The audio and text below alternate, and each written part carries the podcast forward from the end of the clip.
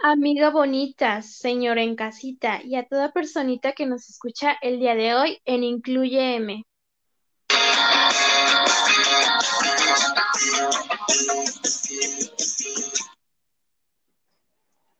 Hoy vamos a partir de una materia que es educación especial y trastornos del aprendizaje, donde hablaremos de este último, las dificultades del aprendizaje y las necesidades especiales derivadas de esta condición. Tengo el honor de presentar a la compañera y, pedagoga Rocío Mendoza y su servidora, licenciada en Pedagogía, Miriam Franco. Partiremos definiendo qué es una dificultad del aprendizaje. La dificultad del aprendizaje se define como aquellos niños y niñas que presentan algún trastorno en el desarrollo del lenguaje, en el habla, la lectura, habilidades de comunicación, así como el deletreo, la escritura y la aritmética.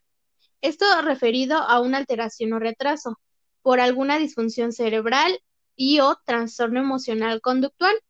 No necesariamente se da por un retraso mental o alguna privación.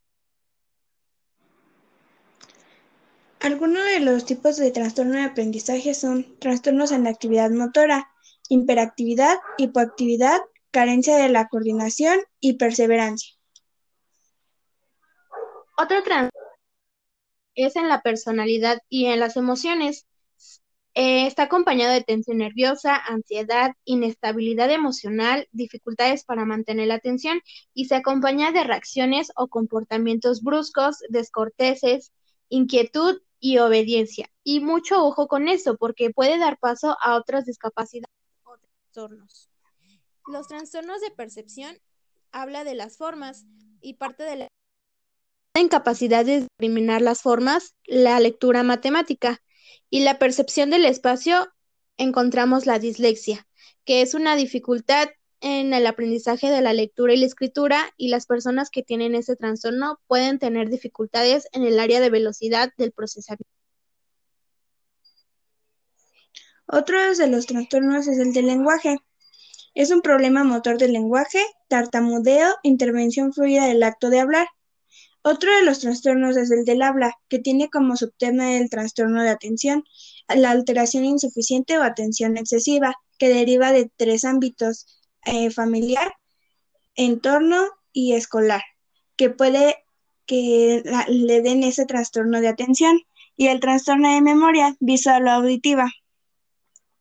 Algunas recomendaciones que puedes hacer en el aula es crear un ambiente seguro, interacción con compañeros, Apoyo visual durante la explicación y el aprendizaje de rutinas en el aula, como videos o imágenes, modelo de imitación, colaboración de familia, desarrollo de habilidades comunicativas.